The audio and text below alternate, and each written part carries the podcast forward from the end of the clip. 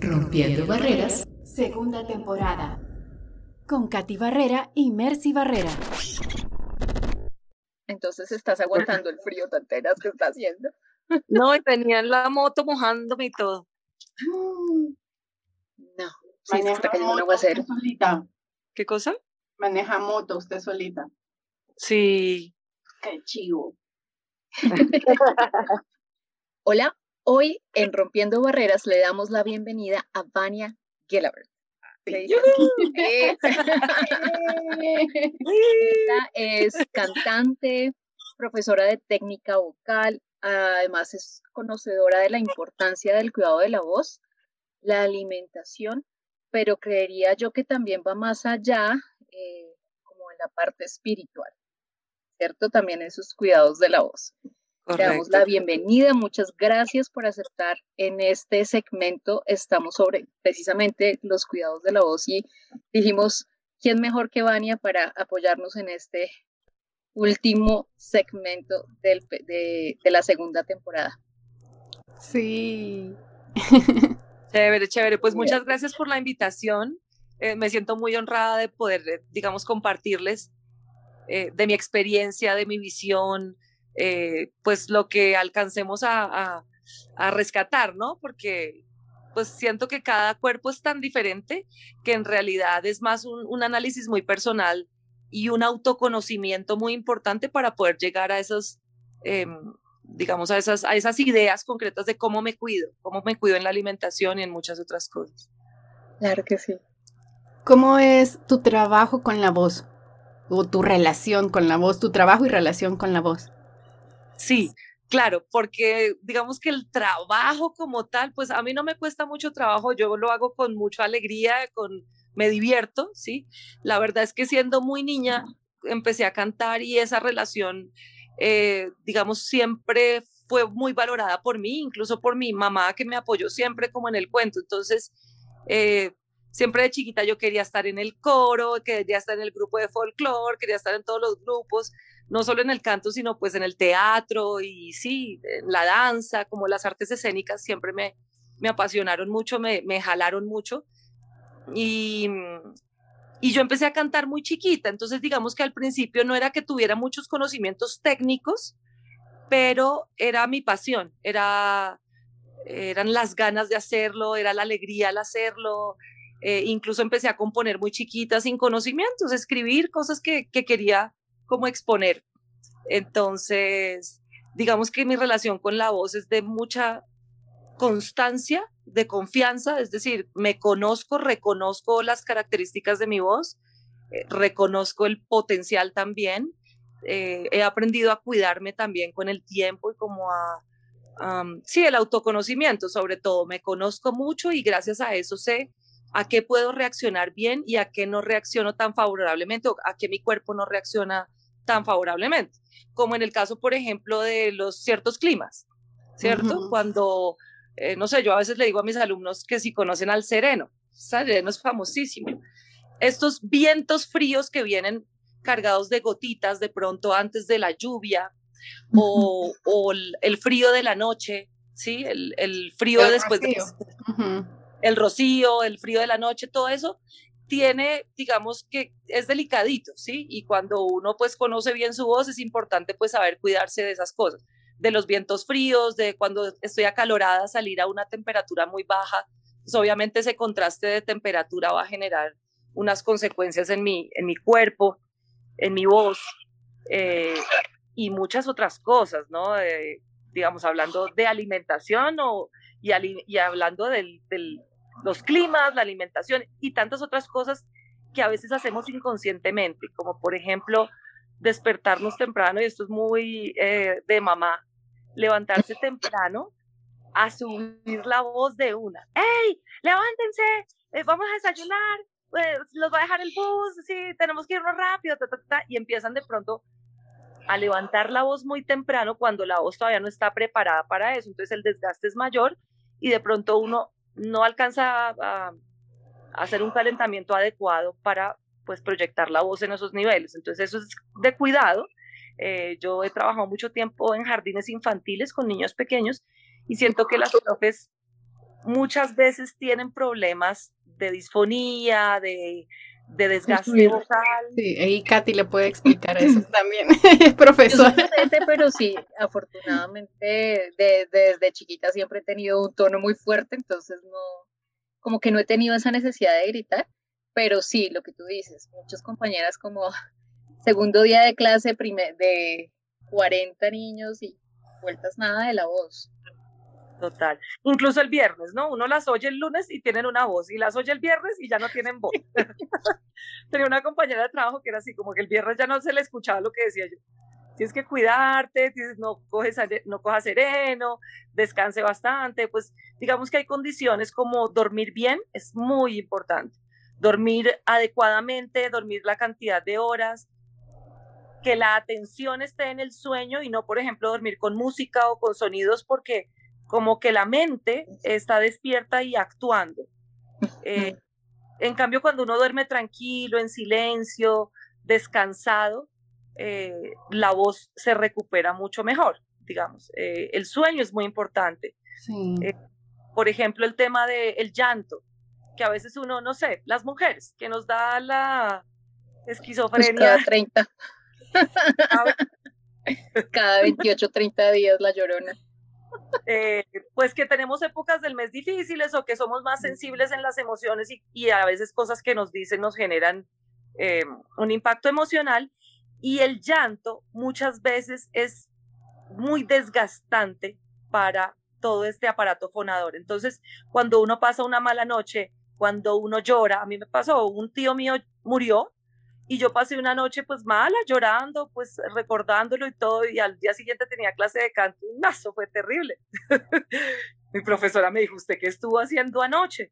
Yo, no, pues sí me dormí tardecito, pero no hice nada, pues no me fui de fiesta, no estuve tomando, no, no, no había viento frío. Me dijo, ¿pero qué hiciste? Le dije, no, lloré, lloré porque mi tío se murió y... Pero no será, pero no será peor no llorar y no descargar eso en la voz, o sea, afectaría más, no sé. Pues yo pensé, no, ya es como por tema de las emociones, creo que uno tiene que sacar lo que en el cuerpo no hace bien. Y no hay que reprimirlo. Exacto, no es como para que el llanto es, es saludable también. O sea, no mirándolo en, en, cuanto a las cuerdas vocales, en la voz, sino eh, ya en la parte mental y espiritual, es muy sanador. Sí, sí, es necesario. Y digamos que hay muchas cosas que no se nos dijeron, nunca, nunca se nos han dicho y es con la experiencia, la vida, los años y con la conciencia corporal o con la conciencia de quién soy, de las cosas que hago, ahí es donde uno empieza a aprender algunas cosas. Entonces, por ejemplo, eso, dormir bien, alimentarse bien, no, no coger frío cuando uno tiene una temperatura alta. Digamos, las, las largas, los llantos eh, prolongados pueden generar un desgaste en ese sentido. Eh, otra cosa es la sexualidad. Cuando uno tiene una actividad sexual, sí, créanme. Pero ¿cómo? ¿Cómo es eso? ¿Cómo funciona? Yo así. claro, digamos que es un tema que no se habla y no se expone libremente, pero claramente el desgaste después de una noche apasionada, porque hay un desgaste, porque digamos que implica toda la energía vital. El cuerpo está generando una cantidad de energía vital y es, eso tiene un desgaste. De pronto uno no lo siente esa noche, uno la pasó rico, todo estuvo bien. Pero, por ejemplo, los sonidos que uno hace al, al tener un encuentro sexual. Digamos que uno no está pensando cómo lo voy a hacer, cuál es la técnica, si estoy apoyando el diafragma, si estoy, ¿cierto? No, uno está ahí viviendo el momento, está súper bien, pero eso trae un desgaste vocal y energético que uno esa noche no lo siente, pero al día siguiente, y, siento que las personas que van a gira, en la gira siempre es muy importante el cuidado en ese aspecto, ¿sí? Eh, hay, hay gente que, no sé, yo tenía una profe que cantaba música antigua, y ella trabajaba con su esposo y me decía, nosotros nos vamos de gira y no tenemos relaciones durante toda la gira. Si te, tiene que acabarse pues la temporada para que nosotros volvamos, digamos, a estar porque el desgaste vocal es muy grande, el desgaste energético es muy grande y en un concierto uno requiere toda la energía del cuerpo, toda la energía de la voz y es prioridad, o sea, hay, hay que priorizar. Pues si a mí me gusta pasar más rico, está bien, pero si a mí me gusta quedar bien profesionalmente y que la gente, digamos, tenga un resultado óptimo en su presentación, pues obviamente hay que tener mucho cuidado con eso. Eso entonces desmentiría un poco lo que dicen a veces algunos médicos que, que es el ejercicio que uno hace cuando tiene relaciones y no sé qué es equivalente a no sé cuánto del gimnasio y entonces que hay ah, que seguir. Es por otro lado. Sí, ajá, o sea, o sea, si tal vez hay un ejercicio físico, pero hay un desgaste emocional, energético es como si hicieras cardiovascular. Tú vas y haces cardio. Sí, listo. Entonces estás moviendo todo el tema respiratorio, estás ampliando como la capacidad pulmonar, estás, sí, activándote en, un, en el aspecto, digamos, de lo respiratorio, sí. En el aspecto cardiovascular también. Digamos que tienes un ritmo respiratorio, tienes un, sí. Hay cosas que sí, es como un ejercicio. Pues depende del ritmito, ¿no? Porque hay quienes, quienes tienen mejor cardio que otros, por decirlo así, y... hay otros que no llegan ni al calentamiento. Y otros se quedan en el ejercicio aeróbico. Muy, muy inicial. Sin embargo, digamos que eso sí, en el nivel de lo corporal sí, pero en el nivel de, no es lo mismo que tú corras 3 kilómetros a que corras 25 kilómetros. Obviamente el cuerpo tiene un desgaste, igual en la bicicleta, en lo que sea, realmente un desgaste, ¿sí? Que lo mismo pasa con los, los deportistas eh, por ejemplo, los futbolistas, los, que corren carrera, ellos no tienen relaciones tampoco en esos Concentrados, dice, están concentrados. Ya saben, si hay que hacer casting de voz, no pueden tener relaciones el día entero. Ah. ups. Es que me dijeron hoy que había casting hoy. Ups. Pero sí, es, es como de, de observar realmente cómo reacciona cada cuerpo, porque seguramente habrá gente que recupera mucho más rápido también la energía, que recupera mucho más rápido, digamos, la condición física, incluso ante condiciones adversas o ante un ejercicio muy intenso, ¿sí? Lo que dicen de, estos deportistas de alto rendimiento. Claro, ellos reconocen en su cuerpo hasta dónde pueden llegar o en qué momento del entrenamiento están para darle, digamos, fondo, para darle más profundidad al ejercicio o para dejarlo solamente como en mantengo el ritmo. ¿sí? Me mantengo. Estoy haciendo 10 minutos, voy a mantener los 10 minutos. Estoy haciéndolo a 25 kilómetros por hora, lo voy a mantener a 25. Pero cuando ya me pongo a exigirme o esas cosas, pues obviamente eh, el cuerpo tiene un impacto y como en la voz y en cualquier cosa del cuerpo, pues es como cuando escribes mucho, pues te va a doler la mano, de tanto escribir, escribir, escribir, ¿sí? Sí, y eso se podría relacionar, por ejemplo, tú enseñas técnica vocal y eso requiere de muchos ejercicios y preparamiento y todo, y es igual, o sea, uno no debería de ejercitar la voz todo el tiempo de la misma manera, o sea, tendría que haber unas partes, unos días más, otros menos. ¿Y cómo saber en qué momento tengo que hacerlo más? Ahí volvemos otra vez al autoconocimiento. Si yo ya sé, ya calenté, listo, estuve 10 minutos calentando, para mí estuvo bien, mi voz está caliente con 10 minutos. Habrá otros que se exceden en el calentamiento y a la hora de proyectar la voz se nota el exceso que tuvieron, digamos, en el, en el calentamiento. Entonces, es, es más, yo pienso que es un tema de observación, de estar revisando. Sí. Sí, de estar revisando constantemente. Y sí, y básicamente un calentamiento, un estiramiento no tiene que ser muy extenso.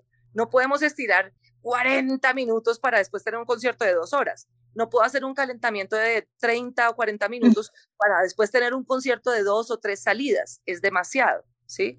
Eh, ya cantar dos horas, tres horas al día es para gente que tiene mucha experiencia en la técnica y también mucho repertorio, ¿no?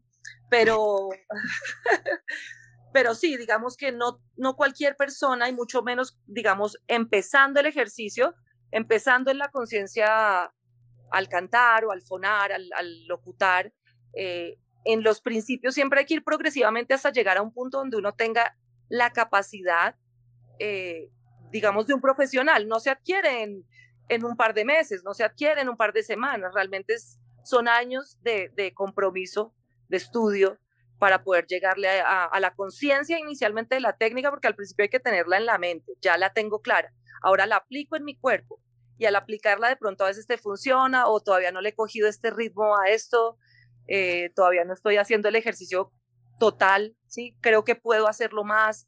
Entonces es una cosa muy progresiva y es con el tiempo, ¿no? Yo, pues yo ya no voy a decir qué edad tengo, pero yo empecé muy, muy chiquita, empecé pues a los 12 años yo ya estaba antes, a los 7, 8 años ya estaba en coro, a los 12 ya empecé a participar en grupos, a los 16 años yo estaba cantando, eh, estudiando técnica de canto lírico, ¿sí? De canto clásico. Entonces, digamos que todas esas herramientas, pues con la vida, con la práctica, con el compromiso, pero sí, uno no debe estar cantando muchas horas al día. Recuerdo que mi abuela me decía, ¿y qué? ¿Ocho horas al día cantando? Pero ¿cómo se te ocurre que voy a cantar ocho horas? Está chiflada. Pero en cualquier, en cualquier trabajo, en cualquier oficina te van a contratar. ¿Tiempo completo es cuánto? Ocho horas. Entonces, el que no hace algo ocho horas no está haciendo nada. Y no es así, no es así. Incluso cantar cuatro horas al día me parece un exceso. Muchas veces hay que, hay que darse uno los tiempos y entender que mi cuerpo no está para eso, al menos todos los días. O sea, que de lunes a viernes estoy cuatro horas en eso, hay que tener mucho cuidado. Mm, entonces es, es, es, un tema más como de revisarme yo, conocerme yo, fortalecerme en la técnica y bueno, a lo que íbamos, por ejemplo, a hablar nosotras que está relacionado también con la alimentación, es el cuidado de mi, del pH, ¿sí? Claro. Eh, no se nos ha enseñado realmente a tener una alimentación muy consciente y, y estamos acostumbrados a comer lo que se comía en nuestra casa. ¿Qué desayunaban en mi casa? Huevos con arroz. Entonces yo desayuno huevos con arroz todos los días porque eso desayunaba en mi casa. Hay gente que desayuna frijoles, arroz, huevo, o sea, es una vaina, carne, ¿sí? Cada hogar tiene sus hábitos, claro. Otros comen cereal con leche, listo, está bien. ¿sí? Otros ni siquiera desayunan. Otros, exacto, no desayunamos porque ¿para qué va a desayunar? No, yo estoy de afán, otras vainas. Entonces, revisar muy bien cuáles son esos, esas sustancias, digamos, que yo estoy involucrando en mi, en mi cuerpo, ¿sí? Con las que yo me alimento, porque muchas veces comemos cosas que no son un alimento, ¿sí? Y no nos estamos alimentando, estamos llenando la panza con algo, ¿sí? Por ejemplo, los mm. niños cuando van al colegio les mandan, ¿qué? Papitas en un paquete. Ni siquiera hicieron las papitas en la casa, no saben de dónde era esa papa.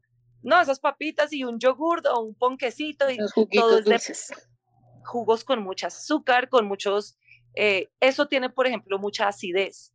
Y el tema del pH es que si tú no sabes regular tu pH, si no comes suficientes vegetales, frutas y cosas que tengan un pH neutro, vas a acidificar el sistema digestivo y esos ácidos pueden generar consecuencias terribles, no solamente para el estómago, sino para otros órganos de tu cuerpo.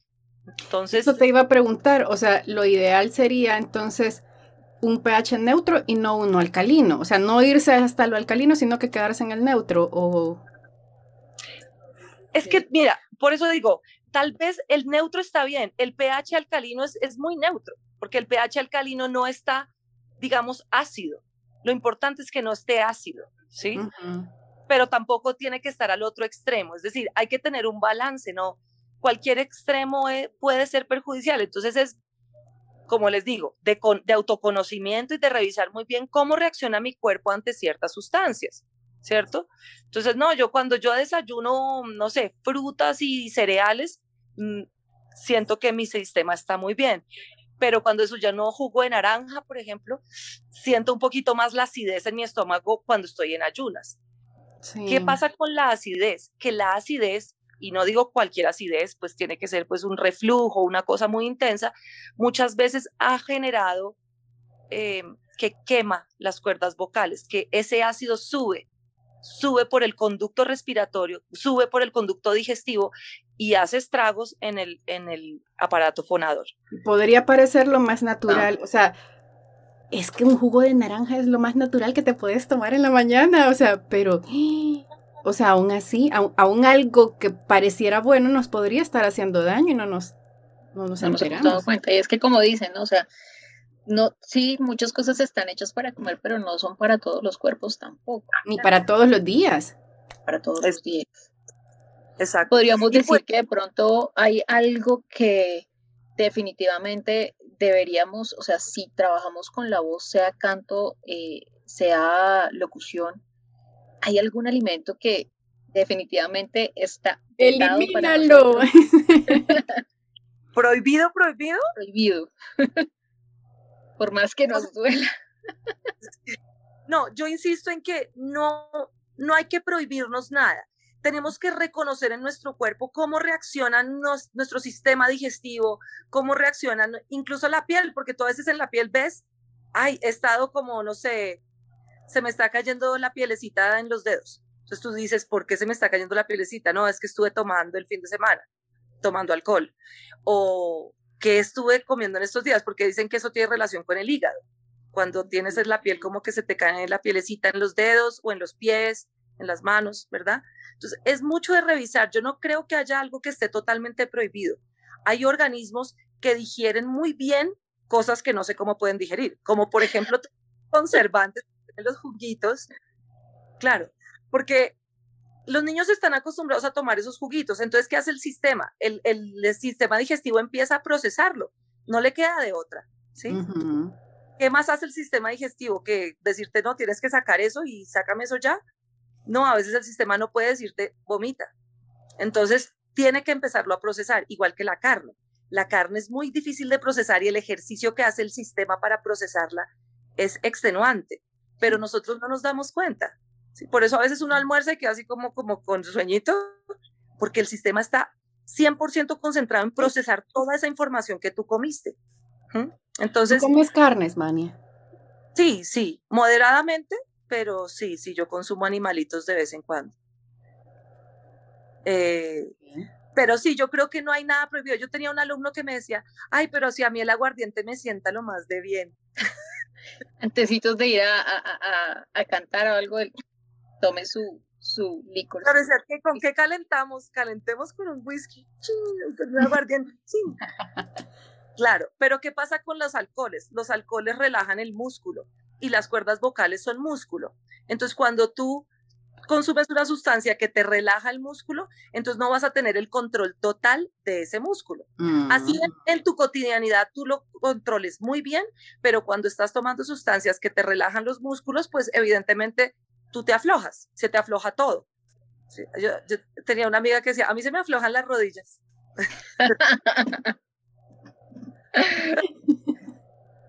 Claro, pero imagínate cómo se pone. Yo creo que no hay nada que esté prohibido porque yo siento que hay, por ejemplo, conozco gente que dice, para que se te quite la acidez, toma limón. Y uno dice, ¿cómo así? Pero si es limón, ¿cómo se me va a quitar la acidez si esa cosa es ácida? Porque contrarresta, pero depende del organismo, ¿sí? De pronto, lo que a mí me caía bien a los 15 años, a los 40 no me cae bien. Lo que me caía bien a los 30, a los 50 no me cae bien, ¿sí? O de pronto cosas que antes mi sistema no toleraba para nada, ahora me las como y ya está bien, me, me sientan bien para el estómago. Entonces, yo considero que lo mejor que uno puede hacer es comer muchas cosas verdes, verdes, mucho verde, pepinos, espinacas, brócoli, todo eso eh, genera un balance muy especial en el, en el pH, en el estómago. Eh, y la clorofila que está tan de moda ahora, o sea, realmente funciona o es mejor licuar todas las cosas verdes que tengamos, meterle una manzanita y para adentro, o sea, ¿realmente funciona esa clorofila? Pues que tú sabes que hay, hay sustancias que se llama clorofila, pero la crean en un laboratorio, ¿sabes? Para poder, claro, entonces en el laboratorio crearon la clorofila, la metieron en un frasco y te la venden como clorofila, lo más natural. Pero vamos a ver qué tan natural es si la crearon en un laboratorio cosa diferente a comprarte un racimo de, o sea, una espinaca y todo, sí. sí, y meterlos en una licuadora y procesarlo. O comértelo a sí mismo y tú misma procesas esa fibra, ¿sí? Pero yo creo que es muy importante comer muchos vegetales, muy importante, y ya uno ver que le cae bien, porque yo siento que hay gente que la carne roja no les cae bien. y ya me lo han dicho, como, hey, no, esa vaina no me está haciendo bien, me tocó dejarla. O dejé el pollo porque no sé, no me está sentando bien algo. Hay cosas sencillas como el pimentón. Hay gente que no puede con el pimentón. no puedo con el pimentón. ¿sí? O sea, siento que mi, sistema no lo procesa bien. Entonces es de, de, autorreconocimiento, es de reconocer qué cosas me sientan bien y qué cosas no. Ser muy analítico en los procesos, porque claro, como yo siempre he comido esto, y mi mente me dice, como yo siempre he comido esto, y en la casa de mi abuela todos los fines de semana, y en la casa de mi mamá, entonces me acostumbro a algo sin hacer mucho el análisis de cómo está haciendo para mi proceso digestivo, o para mi cuerpo, para mi voz, para mi piel, ¿sí? Entonces, yo siento, que yo siento que es una de las cosas más difíciles, eso que mencionas de autorreconocerse, porque estamos tan inmersos en las cosas que tenemos que hacer y todo, que todo en automático y no nos fijamos. Y cuando venimos a sentir estamos enfermos de algo, pero no sabemos por qué, o sea, porque no estamos conscientes de lo que estamos haciendo en cada momento, o sea. Cierto. Y después vamos al doctor a que el doctor nos diga qué nos pasa hey doctor, ¿qué me pasa? ¿Qué es que me duele? No sé, pues revísese usted. Usted es la que vive consigo misma, ¿cierto? Usted es la que come esas cosas que come. ¿Qué ha estado comiendo estos días? ¿Qué le pasó? De pronto uno tiene una, eh, como un proceso digestivo diferente cuando tiene diferentes procesos hormonales. ¿Sí? De pronto la mm. digestión se pone lenta cuando uno está eh, menstruando o la digestión se pone acelerada cuando uno está ovulando. No sé, pues aquí hablando cualquier cosa, que siento que a mí también me pasa y por eso también lo expongo, porque el, proceso de cada cuerpo no es igual todos los días. Cada día es un día diferente y cada día trae una información diferente para nosotros. Sí, complicado, ¿verdad? Claro, claro. Y entonces como no somos conscientes que cada día puede ser diferente y que a veces uno no cumple sus antojos, me dice como tengo un antojo como de comerme una papaya un, no sé, un melón o una piña o algo así. Y, realmente no es un antojo, sino que es algo que el cuerpo se lo está pidiendo. Correcto. Entonces, cuando yo comprendo que mi cuerpo me está pidiendo esa sustancia, ay, qué rico, una piña, se me hace agua la boca de decirlo, es porque tu cuerpo te está diciendo, hey, necesitamos... Sí. ¿Qué pasa que no me das? Exacto. Entonces, ¿qué pasa? Nos dejamos guiar mucho de la mente y la mente siempre le quiere dar explicación a todo desde la conciencia, desde el razonamiento. ¿Sí? Ay, perdón, estoy sin batería. Desde, el, desde la razón, ¿sí? Desde la conciencia, que, que le, ¿a qué le doy explicación y cuál es la explicación que le doy? En vez de yo, digamos, relacionarme con mi cuerpo y entender, uy, se me subió la tensión, me tomé un vino y se me subió la tensión, o me tomé un vino tinto y me dio migraña son cosas así, que yo conozco gente que sufre de migraña, pero uno los ve en fotos y siempre están con su copa de vino. sigan yo tomando. decía ¿no? Y a pesar de eso, siguen. Yo le contaba eso a Katy, que, he descubierto hace poco que tengo la, la presión un poquito alta. Y poniéndome a, a, analizar cosas que he estado haciendo últimamente, había agarrado afición por tomarme un chat de jengibre en las mañanas. Y me dice Katy, no, si el jengibre es malísimo para la gente que padece depresión alta, o sea, no pueden comer jengibre, o sea, pero con la idea que uno tiene de que para cuidarse la voz y no sé qué, y todo el jengibre con miel y cúrcuma y no sé qué, entonces ya, ya no puedo comer jengibre, entonces... Entonces tú dices, ay, pero el jengibre es buenísimo porque me sube las defensas, el sistema inmunológico y el tema respiratorio. Claro, pero tú tienes que revisar quién eres tú y en la relación de yo con esa sustancia que en este caso sería el jengibre, ¿cómo nos llevamos el jengibre? Yo, pues me sube la tensión. Imposible, yo no puedo tomar de eso tan seguido o no puedo tomar las dosis que me estaba tomando o incluso tengo que suspenderlo, ¿sí? Porque habrá cosas que puedan subirme las defensas, que puedan ayudar a mi sistema inmunológico y no necesariamente me ponen en riesgo en otros aspectos de la salud. ¿sí? Entonces, es, yo siento que hay algo que nunca se nos enseñó, ni en la casa, ni en el colegio, ni incluso uno de grande como que sigue en automático, pues hasta que uno se da cuenta, hey, esta vaina me está haciendo daño, o no, o no me está sentando bien, o porque es que me da tanta migraña, o porque es que tengo la piel brotada, porque son muchas reacciones que el cuerpo tiene. A algunos se les brota la piel, a otros se les reseca la piel, eh, a otros se les cuartea la piel o se les pela, ¿sí? Será por eso que Pero, cuando uno dice, ay, los consejos de las abuelitas y todo eso, o sea, era por eso mismo, porque, o sea, ellos vivían más el ahora y, y eran más presentes en lo que a uno le pasaba, que tenían un remedio para todo y cualquier cosa, o sea, toma, aquí está, toma esto, y ya no sé qué de no sé cuánto y ya, te curaste. Claro, hazte una agüita de manzanilla y le pones tapa, la dejas 10 minutos, le echas no sé qué.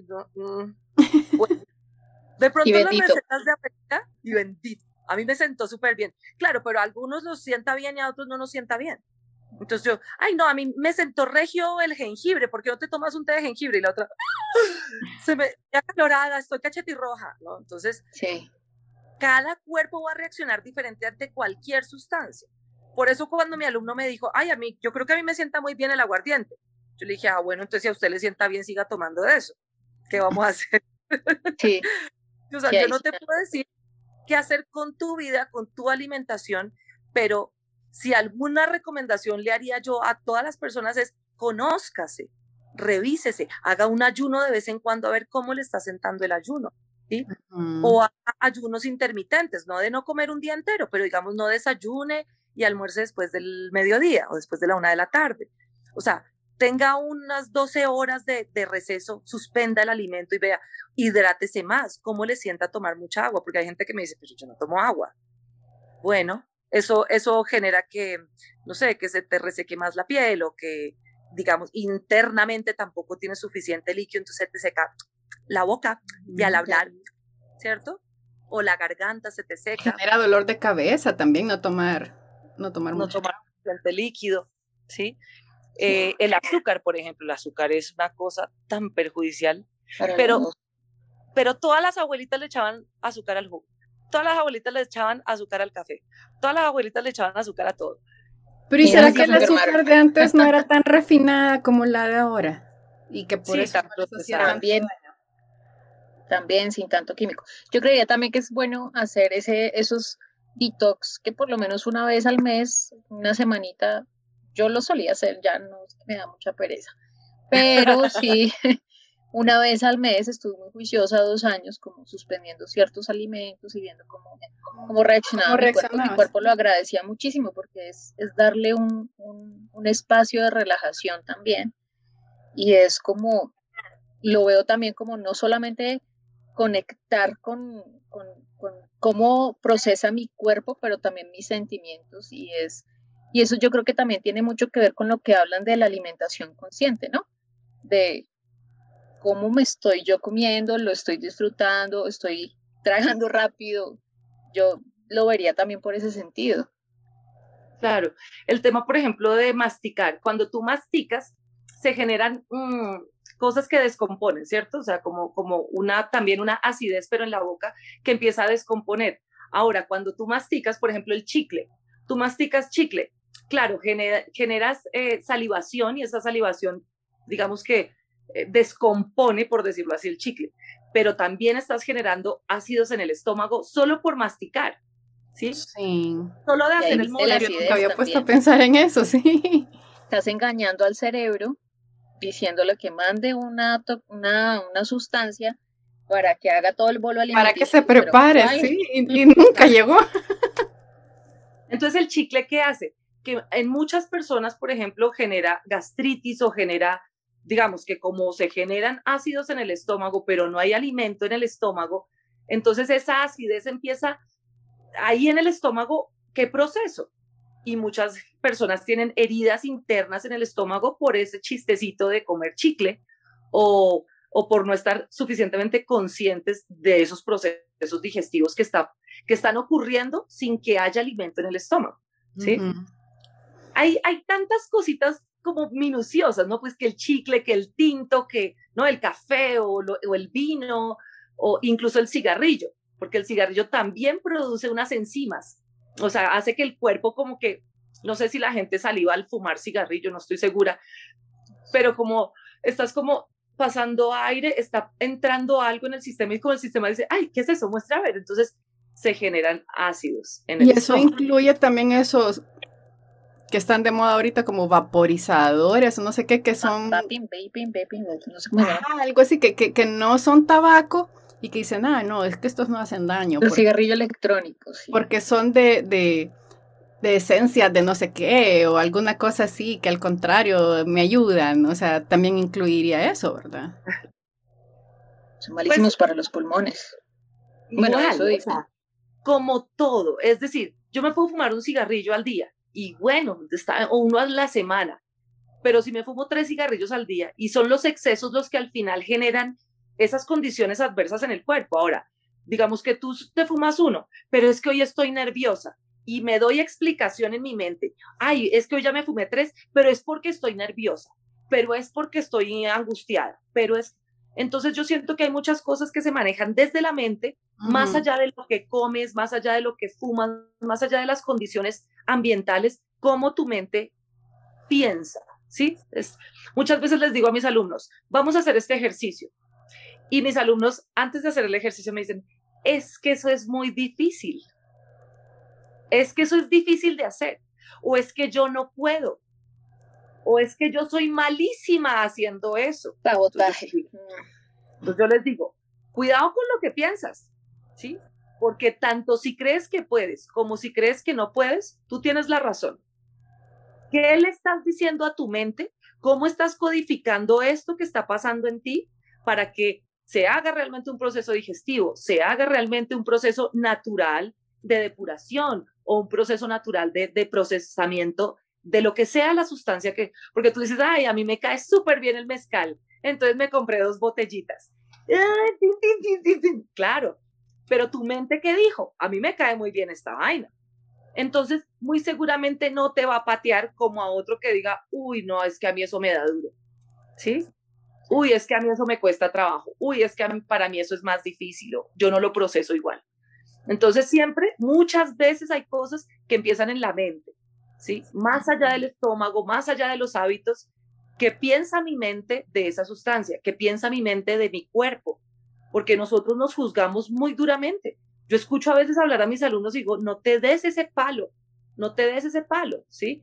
Porque es como, es que yo soy desafinada y es que yo soy arrítmica y yo soy, entonces empiezan a ponerse tantas cargas que al final como, ah, bueno, entonces no cante porque pues como ya dijo todo, entonces ya no necesito escucharla. Pero vaya, y si uno realmente es desafinado, entonces uno no debería decir yo soy desafinado, ¿Qué es lo que debería de decir? Puedo afinar. Tu mente crea que, o sea, estás en proceso de, pero no sos. O sea, ¿qué ¿cómo tendría yo que, que, decirlo? Porque tampoco me voy a dar mentiras, pues, o sea. Claro, no me voy a decir, yo soy pésima haciendo esto. No, puedo decir, bueno, lo voy a intentar. Voy a hacer lo mejor que pueda. Voy a hacer un esfuerzo, porque si yo creo que eso es un esfuerzo para mí, entonces listo, me voy a esforzar. Voy a intentarlo voy a hacerlo lo mejor que pueda, voy a comprometerme con el ejercicio más allá de lo que yo piense de mí, ¿sí? Porque hace unos días una alumna me dijo, no, es que yo canto muy mal. Le dije, bueno, listo, haz el ejercicio y yo te diré si eso es cierto o no. Ella cantó el ejercicio y le dije, mira, perfectamente podría ser cantante profesional. Ella no podía creer mis palabras. Le dije, eres afinada, tienes un buen timbre, me parece que tu voz está bien puesta y tienes una fuerza muy natural en la voz perfectamente podría ser cantante. Y ella, así boquiabierta, como no te puedo creer. Es que un niño cuando yo tenía 15 me dijo tal cosa. Yo le dije, primero, los niños son crueles. No le creas todo lo que dicen los niños. Aunque sea cierto, ellos son crueles y no se dan cuenta del impacto que puede tener sus palabras en otra persona, ¿sí? Ahora, de pronto era un frustrado que no sabía cantar y te oyó cantar y dijo, ¿esta? ¿Qué tal? ¿No? Usted canta inmundo. ¿Sí? ¿sí? Pero era su propia su propia frustración lo que él estaba reflejando en ella. No era la voz de ella lo que él escuchaba, era su frustración, ¿sí? O era su tristeza por no poder hacerlo igual o qué sé yo. Entonces, mucho cuidado también con lo que creemos del exterior, porque el alimento no es solo lo que le meto a la boca. Alimento es todo lo que alimento. Mi ser, mi mente, mi espíritu, mis emociones, eso es mi alimento. Yo puedo no comer comida un día entero, pero no puedo no pensar positivamente un día entero. No puedo juzgarme permanentemente un día entero. No puedo, ¿sabes? Porque mi responsabilidad y quién está a cargo de, de Vania, yo. Entonces yo me hago cargo y la cuido y la amo y le doy lo mejor que tenga para darle. Si hoy no tengo comida en la nevera o si hoy no tengo las delicias que me encanta comer, pues entonces con galletitas, con pancito, con lo que haya, resuelvo. Pero me lo como con un gusto y con un agradecimiento porque es un regalo para mí que la vida me da con toda su generosidad. Así sea lo único que hay en mi casa. ¿sí? Entonces, el alimento no es solo lo que le meto a mi estómago, el alimento es todo, lo que digo, lo que pienso, lo que leo, a lo que me dedico, con quién me relaciono, ¿sí? Eso también me alimenta, relacionarme con personas que estén en qué nivel vibracional, en qué conversación. Me junto con gente que está quejándose todo el día, que está criticando a los demás, o me junto con gente que a pesar de que tiene un pan solamente sobre la mesa, tiene una gratitud infinita por tenerlo, ¿sí? Y por tener salud y por tener una familia y tantas otras cosas. Entonces, eh, claro, ahí se va uno más profundamente en tantas cosas, pero siento que la alimentación no solo se relaciona con el estómago, sino con el ser. Por eso tenemos que conocernos integralmente, integralmente, ¿sí? Y digamos a veces el ejercicio respiratorio, hay gente que me dice, uy, me mareé, o me, sí, o sea, como que se me fueron las luces y me voy a sentar o necesito agua. Cuando yo no me ejercito, ejercito permanentemente en temas respiratorios y un día empiezo, pum, pum, pum, pum, con toda mi fuerza, como si fuera a correr una media maratón cuando ni siquiera he calentado, ¿sí? ¿Qué puede pasarle a mi cuerpo? Entonces, es eso. Pues imagínate qué tan, mal, qué tan mal respiramos, que constantemente 24 horas estamos respirando, pero cuando respiramos bien, o sea, Nos da la todos, o sea, qué tan mal respiramos. Es que es una cosa que las 24 horas. niños. La respiración deberían enseñarla desde que somos niños porque de niños respiramos bien, pero es que con las mañas que vamos cogiendo de lo que vemos alrededor, dejamos de, de, respirar de la manera correcta. Cierto. Ya después es muy difícil quitarlo. Es que yo creo que pasa algo. Cuando tú eres un niño, claro, tú respiras bien. Incluso daba el ejemplo en estos días de los niños que nadan por debajo del agua, siendo muy pequeños. Ellos ni exhalan, ni, o sea, ellos toman aire fuera del agua y luego no exhalan, solamente bloquean todas las vías respiratorias y así quedan y se desplazan por el agua sin exhalar. Solamente es como eh, nosotros hacemos un ejercicio en respiración que es inhalo, o sea, tomo el aire, pauso, luego exhalo, pauso, inhalo, pauso, exhalo, pauso. Siempre hay que hacer la pausa. ¿Qué es eso que hacen los niños? Una pausa. Lo que hacen estos mm. bebés que nadan por debajo del agua es inhalo, pauso, y O sea, no es retener, es pausar. Sí, es pausar, es dejar el aire dentro del cuerpo y ya. Pero no, no está en movimiento, no lo estoy sacando, no lo nada, está ahí, está quieto. Y yo me desplazo con ese movimiento sin exhalar. Entonces, claro, ya en el ejercicio respiratorio es como, ¡oh! casi me ahogo, ¿no? Era mucho aire dentro de mi cuerpo, ta, ta, ta. Pero es el ejercicio, claro, cuando las personas no hacemos un ejercicio frecuente de lo que sea, estamos hablando de lo respiratorio, pero con lo que sea si yo no hago el ejercicio frecuente de comer carne animal, el día que me la como me hace un daño tenaz, porque yo no tengo el ejercicio de hacer, mi, mi sistema, mi, mi, mi, estómago no está preparado. Lo reciente. Entonces es de, de, pienso yo, de preparación mental también, porque puedo, listo, yo no como carne con frecuencia, pero voy a empezar de a poquitos.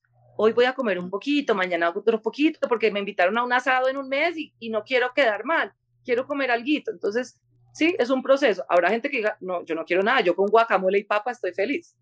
Y eso me, me, me, lleva también, o sea, lo que mencionabas, que no todas las personas es igual, también a la latitud, o sea, dependiendo del nivel del mar donde uno se encuentre, eh, la respiración es distinta, o sea, uno va a otro país y siente hasta el olor del aire diferente, o sea, y me imagino yo que también eso afecta un poco en, en, en, la voz y en todo.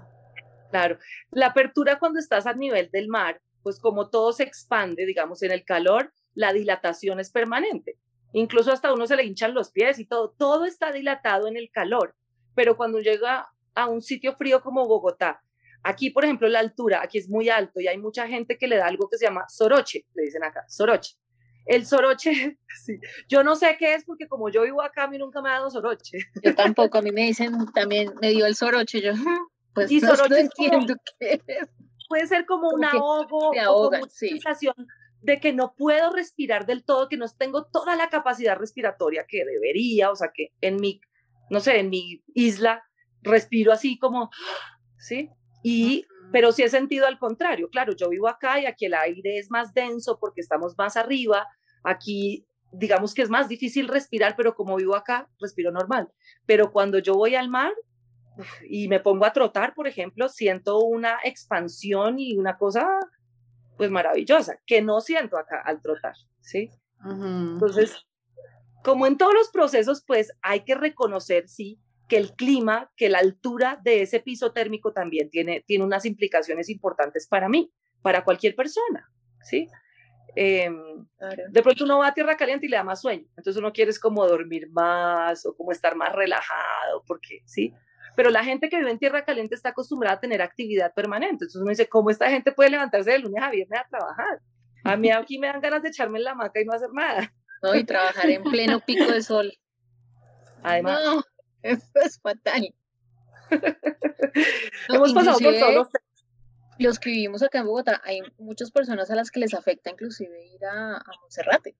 Aún Sí. así viviendo en Bogotá. He conocido muchas personas que llegan allá en teleférico y como, me va a dar. me va a dar algo. Y incluso, digamos, las personas de la tercera edad es muy recomendado que no vivan en estas alturas. Cuando una persona es de la tercera edad siempre le dicen, ¿por qué no busca un lugar, no sé, más cerca de los llanos, de la playa, o por lo menos tierra caliente para que por lo menos el oxígeno y la, y sí, la respiración sea un poquito más fluida, porque sí, efectivamente la expansión y la respiración en tierra caliente es totalmente diferente a aquí en este páramo. es absolutamente diferente. Las Sí. cuerdas vocales tienden a tensarse más, a, a- a- ponerse más cerradas en, en- en temperaturas frías. ¿Será? Así. Digo, no sé. Sí, Yo yo, creo creería que- que... inclusive en tierra caliente, como uno está como con esa necesidad de estar tomando agua, pues las está hidratando mucho, pero también está uno como, como respirando, sí, no sé, Sí. pero sí. Pero es como, como decimos, es como la falta de hábito. Si yo tengo el hábito, no sé, de ir a cierto clima y en ese clima hacer el, el- mi, mi práctica profesional, por ejemplo, en el caso de grabar voces o de cantar, si yo tengo una práctica profesional o por lo menos una práctica eh, de ejercicio, ejercitarme, me ejercito, entonces voy a ese clima y troto, voy a ese clima y hago yoga, voy a ese clima y canto. Entonces mi cuerpo también se empieza a adaptar a que en ese clima puedo tener como esas condiciones porque yo misma lo he creado, ¿sí? Ujú. Eh, pero bueno, como todo, es, es realmente temas de adaptación. El ser humano es adaptable a cualquier cosa. Tú puedes vivir en el páramo más frío del mundo, pero si te adaptas a vivir ahí, un día dejas de sentir incluso el frío. Sí, hace frío, pero puedes vivir con él, ¿sí? Y Y así- gusta. Sí, y así en cualquier condición, lo mismo con la alimentación. Ay, es que para mí es muy ácido el maracuyá. Eh, no sé si allá hay maracuyá, pues sí, Sí, sí, la sí. fruta de la pasión. Entonces, ay, es que el maracuyá es muy ácido, me toca como rendirlo con agua, porque he visto gente que rinde el jugo de maracuyá con más agua, porque es demasiado ácido para su sistema, porque ya saben que es así, ¿sí? Pero de pronto, de tanto tomar jugo de maracuyá, o algún día dicen, ya no pude más con el maracuyá, me tocó sacarlo de la alimentación, o me empecé a adaptar y ahora ya no le tengo que echar agua al jugo, pues digamos que tengo una mayor tolerancia a esa sustancia. Entonces, hay varias, hay, hay varias cosas que pueden pasar. Después de consumir mucho una sustancia, o el cuerpo se satura y te pide nunca más eso, o el cuerpo se adapta y, y ya no es tan difícil procesar. Pero hay que escuchar mucho al cuerpo. Y en ese proceso de, en el que tú aprendiste a escuchar tu cuerpo, a conocerte, eh, como ese proceso de experimentar con tu voz, yo creo que llegaste también a procesos más sanadores con la voz, en, en un sentido de una conexión espiritual. ¿sí? ¿Lograste como llegar a, a- a encontrar eso? Pues digamos que eso no lo encontré a partir de la voz, sino más de la respiración como tal, ¿sí? Mm. Porque cuando empecé a trabajar la respiración y, ya en meditación, por ejemplo, en estado meditativo, la respiración empieza a ser como un flujo mm, muy natural. Entonces, ¿qué pasó con, es, en estado meditativo? Empecé a entrar en, en una conexión con, con la plenitud del ser que soy, digamos. Entonces me expando, me expando como ser, ya no solamente como una voz potente que puede proyectarse, sino un ser que se puede expandir. Y al, y al sentir esa apertura, pues empezó a llegar a mi información que es increíble, pero nosotros somos como una biblioteca viviente, nos dicen, somos la biblioteca viviente. Tenemos mucha información en nuestro sistema, en nuestro ADN, en, en todo, tenemos mucha información. Y, y, no solo de la genética, digamos, de la materia de la familia que vengo, ¿sí? De lo que heredé de mi familia, sino hay una genética espiritual, por decirlo así, como una, una cosa de la que estoy construido, un material, eh, polvo de estrellas. ¿Sí? Estamos construidos de unos materiales que estamos totalmente integrados en este ser que somos, pero no estamos conscientes de eso. ¿sí? Y va a ser difícil para muchos llegar a la conciencia de ese material celeste o sagrado eh, o divino que habita, que habitamos, ¿sí? Em, y en ese camino no todos vamos a llegar a lo mismo. Como no todos vamos a llegar a la conciencia de qué necesita mi estómago o qué necesita mi sistema digestivo o mi cuerpo o mi piel o mi pelo, algunos nunca se darán cuenta y, morirán con su pelo feito y con su piel toda arrugadita. Otros, otros estamos más pendientes de esas reacciones de nuestro cuerpo ante las sustancias, como estamos más pendientes de nuestro espíritu al mensaje que está afuera queriendo entrar, ¿sí? Porque nosotros somos como, como antenas, como canales. Y si nos abrimos a ser antena, nos eh, canalizamos. Podemos o sea, no estás hablando entonces de tu, de, de, de tu conciencia que te habla a ti, estás hablando de otras voces. Sí, es la conciencia superior. Hay como unas, hay un lenguaje, es que yo no sé cómo es explicarlo en este momento porque para mí está siendo la magia que vivo, ¿sí? Pero realmente yo no llevo mucho tiempo en esta conexión, o sea, yo siempre he sido espiritual desde muy pequeña, una búsqueda impresionante de la espiritualidad desde que aprendí a leer, o sea, los primeros libros que yo me leía metafísica y, y cosas re locas que un niño de seis años no tiene por qué leer, pero a mí me encantaba. Claro, yo aprendí a leer y para mí era una magia, las palabras, las letras, esos códigos, esos gráficos, sí, las palabras escritas me parecen una cosa súper mágica. Y en ese aspecto me apasioné mucho por las palabras y la letra y toda esa cosa. Y en la lectura pues me conecté con cosas muy especiales. Y así he ido creciendo y dejando atrás tantos condicionamientos que mi familia eh, me propuso, ¿sí? Mi mamá me proponía una forma de alimentación, mi familia me proponía una forma de pensamiento, me proponían una forma de lenguaje, de comunicación. Y yo fui más o menos como diciendo, uy, no, por aquí no es, uy, no, no, no, uy, permiso, permiso. Y, y yo más o menos que me independicé un poco jovencita, ¿sí? Para poder vivir mi verdad.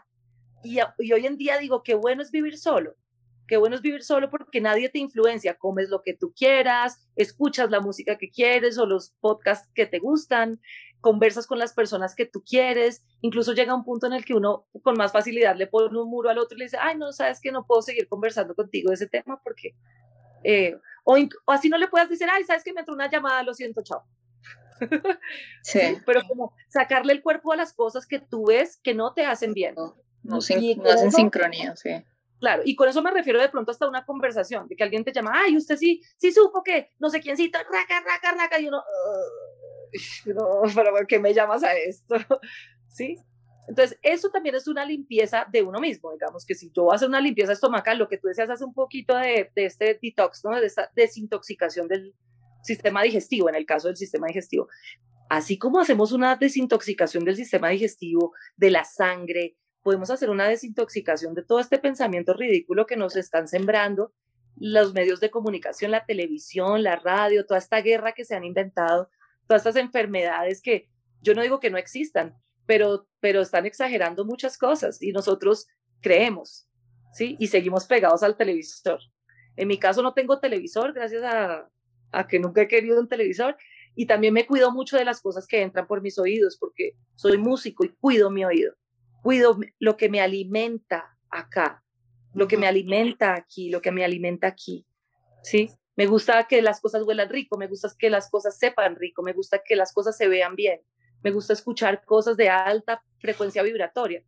No siempre están ahí, a veces hay otras cosas y hay que saber que lo malo no es malo, está hecho del mismo amor que estamos hechos todos, pero pues a veces estamos alejados de esos conceptos y, es normal. Esta, esta dimensión de la materia nos ha vuelto materialistas y no me refiero solo al materialismo de la materia como tal, sino apegarnos a unas ideas materialistas que, que no nos alimentan, volviendo al tema del alimento. Y dentro de esas meditaciones, ¿cuál ha sido el mensaje que has recibido que te ha dejado como más impactada?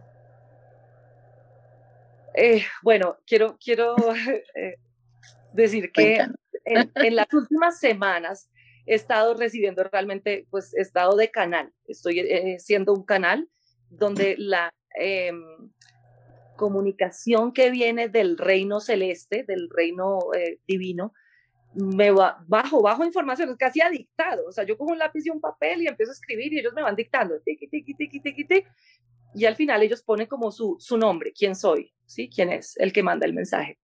Y lo que básicamente he sentido muy fuerte, sobre todo en, en los últimos mensajes, el amor construyó todo esto. Hasta lo que pensamos que es odio, ira, rabia, enfermedad, maluquera, eso también está hecho del mismo material del amor que no lo reconocemos, que no lo podemos ver con la claridad, pero así es. Cuando yo paso por un, una enfermedad o por un obstáculo difícil en mi vida, eso es maestría para mí. Eso me lleva a entender cosas que si no hubiera sido por ese camino, no las hubiera podido entender. ¿Sí? Entonces, siento que el mensaje más fuerte de estos días ha sido, el amor está en todo, hasta en ese novio que te puso los cachos. Él también te amaba esos cachos que te puso, no te los puso para hacerte daño, ¿sí? Él, él lo estaba haciendo desde el amor, sin entender que te iba a afectar. Era amor por sí mismo, ¿no? Él se estaba amando a sí mismo al ponerte los cachos. Pero, pero estaba bien, era un aprendizaje que tú tenías que vivir. Y eso alimentó el ser que ahora eres. Y ahora eres más fuerte, más grande espiritualmente, has crecido, te has alimentado. Eso fue alimento para ti. Gracias a eso maduraste, gracias a eso creciste. Entonces, yo siento que ahora el mensaje es, todo te ayuda a crecer, todo te ayuda a evolucionar. Somos un, un solo tejido, estamos tejidos todos. Y si a ti te duele algo, seguramente va, va a impactarme tu dolor, pero no me voy a ir contigo en el dolor, te voy a amar, te voy a amar y te voy a mandar mucha luz, mucho amor, mucho, no sé, mucho deseo de que te sanes para que juntos salgamos de esa, de esa oscuridad, que es, que es eh, ceguera, es como una ceguera, pero... Qué bonito. Pero, bueno, hay muchos mensajes, ya les compartiré, ya les compartiré mensajes. Eso. Yo sé que mensajes... me estaba hablando a mí yo. esos mensajes son exclusivamente para ti, son para que tú se los transmitas a alguien en especial o es como para todos. ¿Cómo los, los interpretas tú? Bueno, me pasa que hace poco tomé un taller de terapia angelical y gracias a todo ese conocimiento pues empecé a entender también muchas otras cosas y a partir de esa información pues empecé digamos a ofrecer mi servicio como terapeuta angelical. Entonces, por ejemplo, si hay un amigo que me dice, mira, tengo, por ejemplo, un amigo me dijo, mi amiga está en una mala situación, ella vive en otro país, está muy sola, ¿podrías bajar un mensaje para ella? Le dije, claro, dame su nombre, pum, pum. Bajamos un mensaje, yo se lo grabé y se lo envié. Y luego él me llamó y me dijo, ella me llamó llorando, con una gratitud y con un, como con un amor, como, como estaba muy agradecida por el mensaje. Si alguien necesita un mensaje, yo con mucho gusto puedo canalizarlo para que tú tengas una respuesta a tu pregunta. Entonces, si quieres formular una pregunta, la formulas y yo la formulo y recibimos el mensaje, yo lo transcribo y te lo paso. Sin embargo, a veces yo hago preguntas desde mí. ¿sí? Ayer hice una pregunta desde mí porque tuve un sueño y dije, ve ese sueño, pero ¿por qué? Ta, ta, ta. Y cuando hice la pregunta, cuando leí el mensaje, sentí que no era para mí, que era un mensaje para compartir. Y realmente siento que todos los mensajes que me han llegado son para compartir, no son para mí. ¿sí? O sea que que son a través de mí, digamos, yo soy la línea telefónica, yo soy el cable, pero el mensaje, la idea es que se proyecte, ¿sí? Entonces, por supuesto que todos los mensajes que yo he bajado los he compartido con las personas que tengo cerca, con los que quieren y, tienen la apertura para recibir, eh, porque pues obviamente estamos muy sesgados con el cuento de las religiones y mm, estas super empresas, estas multinacionales, les digo yo, las multinacionales religiosas. Eh, pues son, son grandes industrias, son grandes empresas que han creado unos servicios eh, religiosos o unos servicios espirituales. Algunas personas compran ese producto y otras no, las, no lo compramos, pero no porque no compre su producto no quiere decir que yo no sea un espíritu también que quiere aprender y, y recibir. Entonces, em, siento que no está relacionado con una religión como concreta, sino realmente con un deseo de, de ampliarme y, y, de poder transmitirle a otros la belleza que yo puedo ver, porque digamos que ahora hay un revolcón muy grande en mi país, ¿no? Hay, hay una situación social y política muy difícil, ha, ha, muerto gente en estos días y hemos estado, digamos, afectados por esos dolores colectivos, porque no murió el hijo de una señora, murió mi hermano de la misma, del mismo material que soy yo, y me duele y me afecta, ¿ves? Pero no me voy a quedar viendo la sombra porque entonces nos quedamos todos en sombra.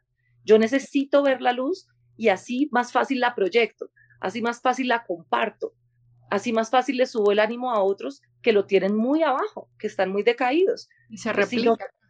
Claro, y si no soy yo la que les digo, mira, sabes, recibí un mensaje y quiero compartírtelo. ¡Wow! Como que me dicen, no te imaginas lo que esto hizo hoy en mi día. Me, me, no sé, me hiciste el día, me cambió todo, ¿sí? Necesitaba esto. Entonces, yo también necesito poderlo compartir. Entonces vas a tener que abrir un canal en Instagram o en donde sea para dar todos esos mensajes, Vania.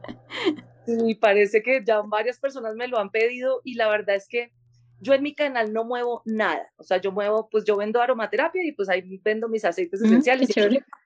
pero ahorita siento que estoy, pues digamos que es el momento y hoy por primera vez subí un pequeño mensaje, un fragmento muy pequeño a mi canal de, de Instagram y Facebook eh, y a partir de eso mucha gente me puso como mensaje y le dije, si quieres el mensaje completo, te lo paso por WhatsApp.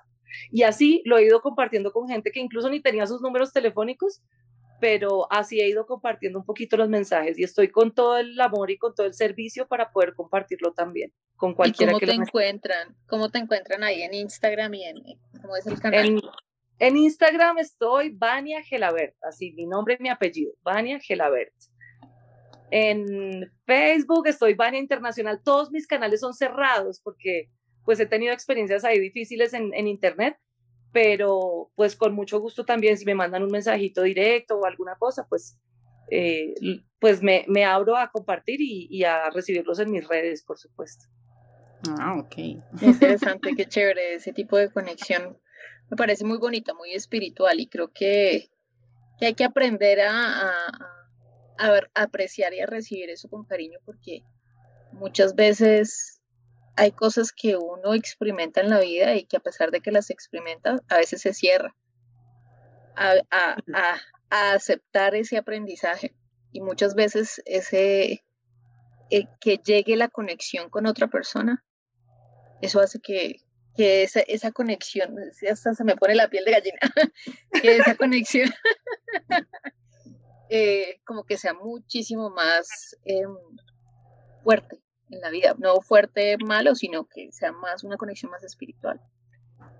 Sí, sí, yo siento que todos tenemos la capacidad, pero todos tenemos miedo. Todos tenemos la capacidad, pero hemos tenido malas experiencias porque la sociedad juzga cuando hay algo que desconoce, cuando, cuando la ignorancia es más grande, es difícil. Yo sé que hace muchos años lo empecé a canalizar y mi familia dijo, usted se está volviendo loca, ¿de qué está hablando? ¿Usted qué, le pasa? ¿Y usted de dónde sacó eso? ¿No? Entonces como que yo misma empecé a cerrar esa, esa ventana que, que sentía hermosa, sentía con un amor increíble, pero la cerré.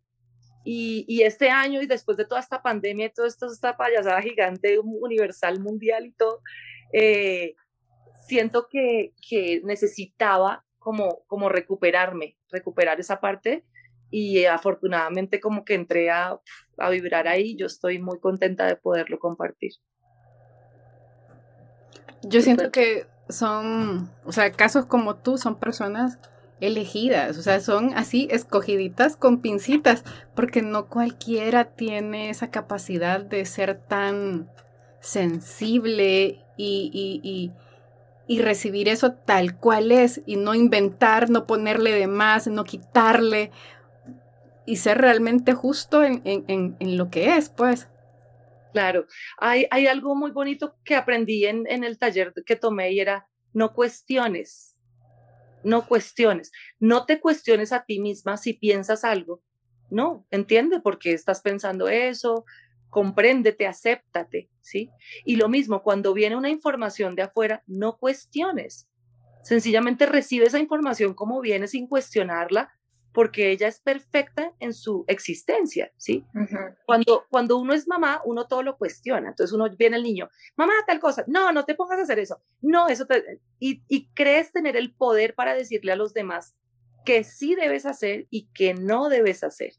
Y eso es de mucho cuidado, porque los niños vienen con una maestría que nosotros no hemos podido permitirles.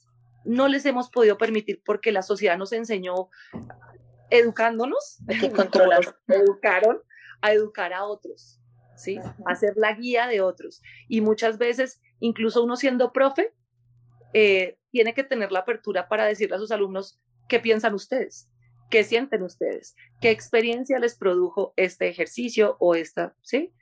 Y, y eso es importante, que todos tengamos como nuestras perspectivas, permitírnoslas y no cuestionar cuando el otro tiene una manera de comportarse, de reaccionar, no, no lo cuestionemos.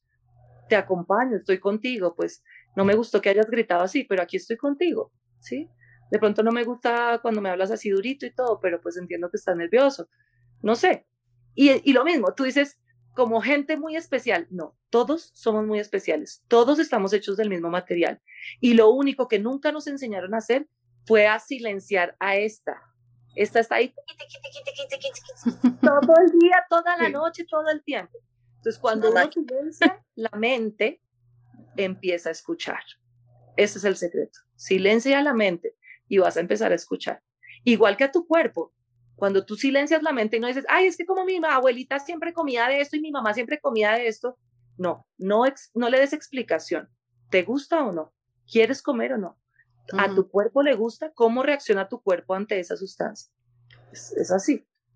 ¿Cómo identificas que ese mensaje o ese dictado, como tú dices, o sea, realmente viene de ahí y no soy yo la que me lo estoy creando y cómo lo, lo, lo, lo diferencio de, mi voz interior a, a algo que no viene de mí?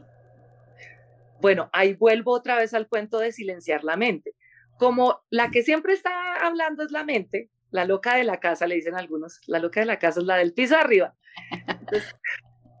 la del piso arriba está ahí, tiqui, tiqui, tiqui, tiqui. Claro, cuando uno le dice, mira, mira, discúlpame, pero vamos a darnos una pausa y vamos a pasarnos al corazón, por ejemplo. Entonces me paso al corazón y me siento desde acá. Ya no me siento desde acá, ni, ni cuestiono, ni pregunto, ni nada. Estoy acá. ¿Qué empieza a pasar? Primero tú solamente respiras y te sientes y de repente empiezan a aparecer palabras. Y tú empiezas a copiar esas palabras que empiezan a aparecer. Pa, pa, pa, pa, pa. ¿Sabes qué me ha pasado? Me acuerdo que una vez estaba en canalización, estaba dictado, me estaba escribiendo, ta, tan, tan, y entonces me dice, tú más. Y cuando yo iba a escribir, yo dije, no, tú más no existe. Tú más, me dice, pero tú más. Y yo, no, es que me va a tocar ir al diccionario a ver qué es Tumas. No, le volví a repetir, no, Tumas no existe. Y me dice, escribe Tumas. Así me dice, escribe Tumas. Y yo, tú, así señor. y seguí escribiendo. Mira, después de esa canalización me tocó ir al diccionario y buscar varias palabras que ellos me habían, pues que ese, que ese ser me había bajado en palabras. Me tocó ir al diccionario y buscar algunas palabras y entendí partes del mensaje. ¿Qué pasa cuando uno está en canalización?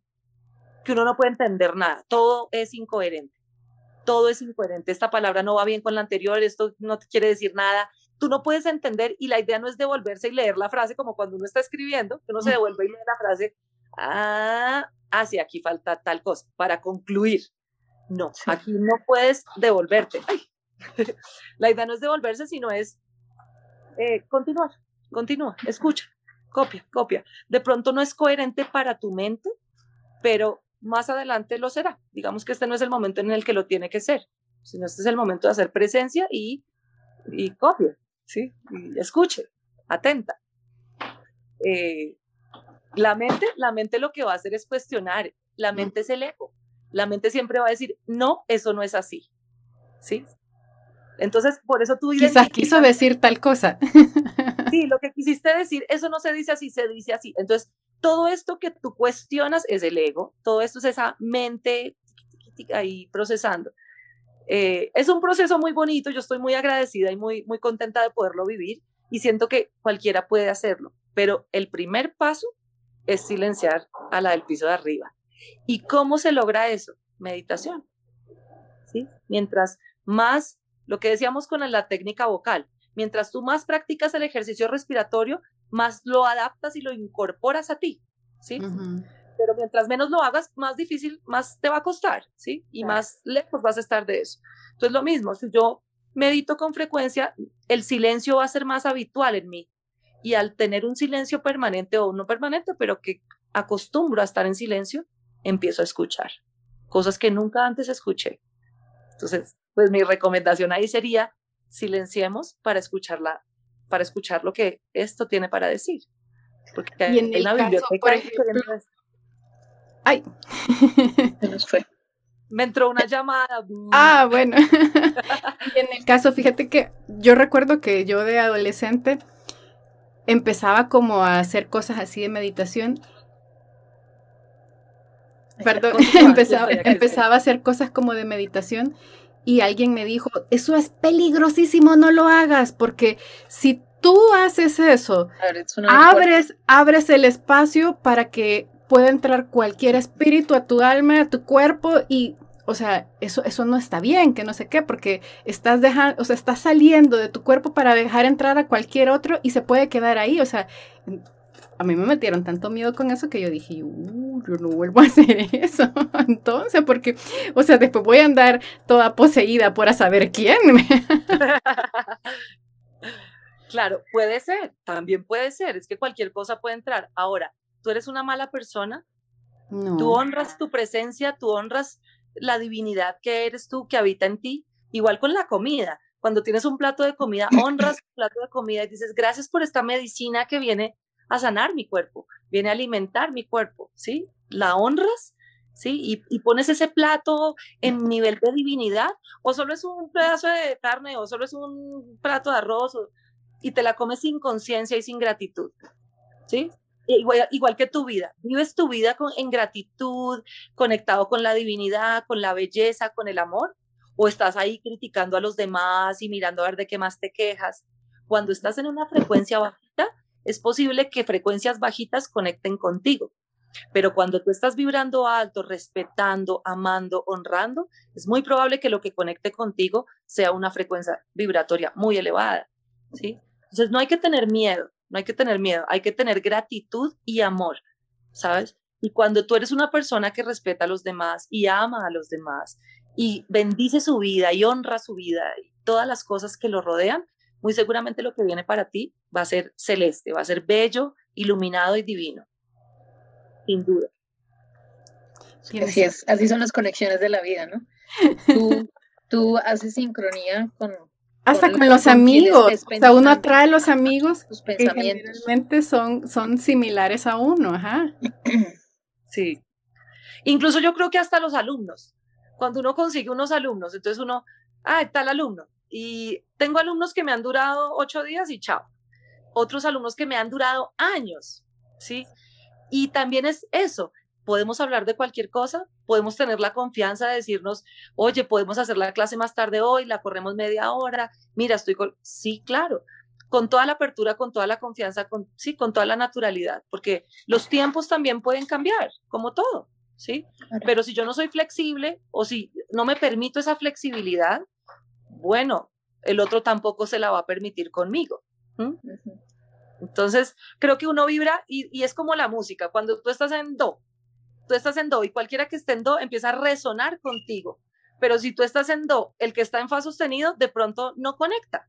No conecta porque esa no es la frecuencia en la que él eh, está vibrando. Entonces, pues todo es así, ¿no? Todo es así en el universo. Por eso estamos tratando de vibrar en una frecuencia chévere para conectar con cosas chéveres.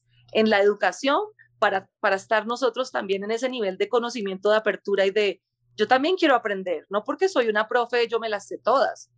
Yo siempre le digo a mis alumnos, les agradezco mucho lo que me enseñan. Les agradezco mucho lo que me enseñan, porque si no estuvieran aquí ustedes, yo, ¿qué estaría yo aprendiendo? O creyéndome quién, creyéndome que soy qué, que me las sé todas. No, ahí, hay que revisarnos, ¿no? Eh, y bueno, todo es alimento. Mis alumnos son un alimento para mí. Hablar con ellos lo es. Mis amigos, mis amores, mi familia, la gente con la que construyo mis relaciones más divinas. Eso es, eso es alimento para mí. Entonces, eh, hoy que veníamos a hablar como del alimento, pero hemos pasado por todos los... Por todo tipo de alimento. Yo creo que hasta nos, nos va a dar para invitarte a una nueva sesión para hablar un poquito más a fondo de todo ese tema de la sincronía espiritual y me parece que hay que ir más al fondo. ¿Hay algún tipo de música con la que tú cantes en la que sientes que vibras mejor? Sabes, a mí me gusta mucho la música brasilera. La música brasilera es, es, bueno, digamos que musicalmente es bien compleja, armónicamente, tiene como muchas fases, tiene muchos momentos diferentes, pero también el lenguaje, como el, el, portugués, me parece como tan mm, flexible, como tan dulce, como que tiene muchas, em, una fonética muy especial. Pero a mí personalmente me encanta la, el samba de carnaval, que es como una fiesta sin fin, ¿sí? O sea, es como una cosa que nunca acaba y es una fiesta muy, muy prendida. Entonces, me gusta, digamos, celebro mucho con, eso, me vibro muy alto con eso y pues... ¿Y a la hora de cantar? Tengo proyectos, sí, tengo un proyecto en el que canto música brasilera y canto... Ay, ¿en serio? Sí, samba enredo se llama. Samba enredo es la, el samba de carnaval. También cantamos samba de roda, que es un poquito más eh, tranquilo, sí, es un samba más tranquilo, pero canto eh, de las músicas brasileras, pues, pues todo lo... ¿Podrías cantar un pedacito? Eso estaba pensando yo. Em, a ver, ¿cuál será? Eh, la la ya, la la la la. La. La la ya. Hoje a ilha vem brincar. Amor, vai sorrindo cirandar, que eu vou dar meia volta, volta e meia no seu coração. Ser criança não é brinquedo, não. Hoje a ilha vem brincar. Amor, vai sorrindo cirandar, que eu vou dar meia volta, volta e meia no seu coração. Ser criança não é brinquedo, não. Ah, yo no sé si se nota, pero mira, me hiciste llorar. Ay, no, les voy a mandar. Les voy a mandar ambas para que escuchen porque es bellísimo, es una música tan especial.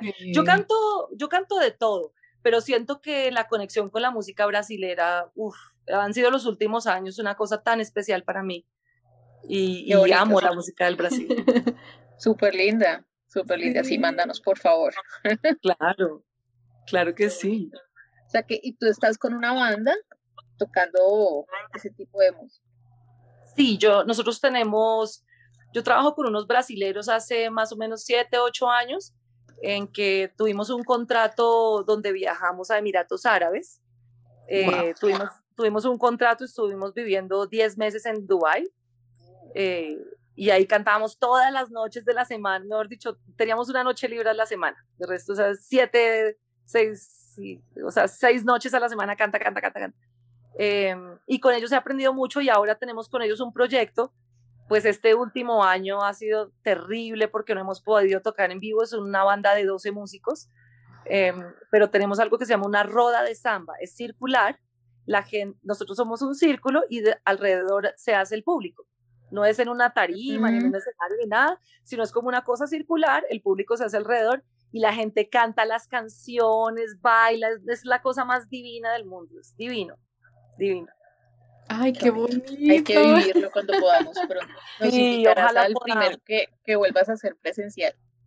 Sí. Yo quiero, ojalá este año, que antes de mi cumpleaños. ¿Cuándo cumples? en octubre. Eso sí, sí. En octubre. Esperemos que podamos hacer algo, algo antes, porque estoy enloqueciendo, pero igual siempre canto, ¿no? Ahorita, digamos, el tema de los grupos no se está dando, pues por todo este tema de, de del COVID y todo el cuento. Sin embargo, digamos que en dueto o en trío, pues a veces pues me, me junto con algunos músicos, pero eh, créanme que para los músicos ha sido una una cosa devastadora este último año, devastador, porque a nosotros nos alimenta mucho juntarnos a tocar. Para nosotros es un alimento tocar con otros músicos, para nosotros es un alimento montar un tema nuevo, ir a ensayo, estudiar, ¿sí? Y digamos que ahora estudiamos, pues, y, le dedicamos tiempo a la música, pero no es lo mismo. La conexión. Sí, no es lo mismo. Y siento que a los músicos, para, eh, hace unos días me, me conectó una amiga y me dijo, ¿sabes cuántos músicos se han suicidado en el último año?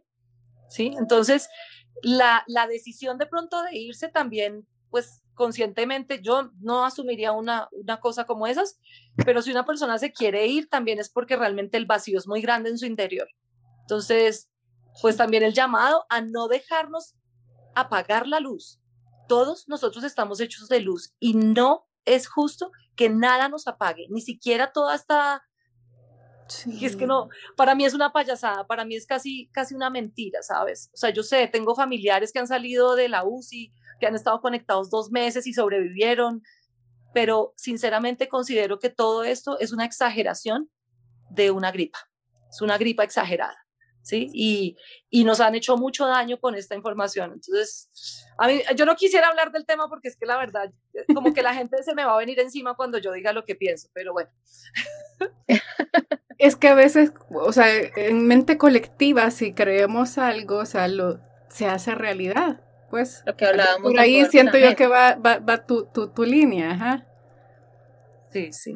Eh, eh, la televisión nos está convenciendo de algo, las noticias, la radio, la vaina, y convenciendo a gran parte de la población. Claro, yo no tengo televisión y mucha gente que conozco no la tiene, porque no la quiere tener, porque no quiere verla, ¿sí? Pero la información está ahí, la gente replica en las redes, replica en Facebook, replicas en Instagram, replica, eh, mataron a alguien. Mucha falsedad también. todo el mundo replica, porque no replicamos el amor, porque no replicamos la paz, porque no replicamos las cosas divinas como replicamos las noticias feas? ¿Sí? Eh, hay mucho que compartir, hay, hay mucho que sanar en, en, esta dimensión, hay mucho que sanar y nosotros estamos todavía enmugrándonos con el mismo charco que, que de al frente de la casa. Ahí nos salimos y nos metemos en el charco para enmugrarnos ahí. No, pero yo venía bañada, yo venía limpia. ¿Qué pasó? Salta el charco y sigue derecho y construye una nueva realidad. Barraron. Entonces, bueno, ahí vamos, ahí vamos. Y eso es toda una temática. Sí. Bueno. Queda para otro capítulo. Sí, este toca editarlo, este toca editarlo está largo. No, eso hay material para sacar. Vania, estamos muy felices de haberte conocido, de haber compartido este, este espacio contigo. Creo que mm, nos fuimos, como lo decías, más allá de lo que tiene que ver con la alimentación definitivamente hay una conexión espiritual a, a, este trabajo tan maravilloso con el instrumento que es la voz. Y, y, definitivamente, como te lo dije hace un rato, sí, yo creería que deberíamos ahondar un poquitico más en otro episodio sobre todo este tema espiritual que, que yo creo que es necesario ante todo esto que estamos viviendo. Entonces, nada, agradecerte todo este espacio, este conocimiento que nos regalaste. Que no em, pensábamos que, o sea, veníamos con la idea de algo y recibimos mucho más, pues no teníamos idea de, de, todo este trabajo que tú estabas haciendo espiritualmente y que qué bueno que lo descubrimos hoy. Qué bonito, sí. Yo la verdad cuando me dijeron vamos a hablar de alimentación y yo, ¿qué voy a decir? ¿Pero qué voy a decir? Pero sí, el alimento está en tantas versiones de, de, nuestro ser que nos toca realmente prestar mucho más atención a toda esa alimentación que estamos teniendo en todos los aspectos, en todos los aspectos. Así y muchas gracias por la invitación, qué divinas también invitarme y, y pues la apertura, ¿no? De poder sentir que no hay un límite, que no estamos hablando solo de alimento, de comida o de, de cosas que le funcionen o no a mi sistema digestivo, sino a todo el ser que yo habito, ¿no? Sí, así El alimento del, para el ser, para el alma, para la vida. Y con este capítulo cerramos la segunda temporada de Rompiendo Barreras, ya el, el episodio número 15, aunque usted no lo crea. en total 30. agradeciendo que muchas personas sí están pendientes, eh, ven los videos, ya sea los cortitos, ya sea largo, que lo escuchan en Spotify. Esperamos continuar con la tercera temporada muy pronto y no se van a quedar sin en el transcurso de una temporada y otra, así que siempre va a haber información que podamos tener a la, a la mano. Chévere, chévere, chévere. Sí, muchas gracias por la invitación. Un saludo para todos los que se conectan a este podcast y a este equipo divino que, que está trayendo información bonita para ustedes, para evolucionar, para crear, para, pues, también para crecer en, en temas técnicos. Por supuesto que estaré súper feliz de poder volver a conversar con ustedes. Y bueno, no. Gracias a ti. Un abrazo. Chao, hermosas. Gracias por escucharnos. Si eres un amante de la voz, comparte esta entrevista con otras personas y síguenos en redes sociales como Rompiendo, Barreras Voz.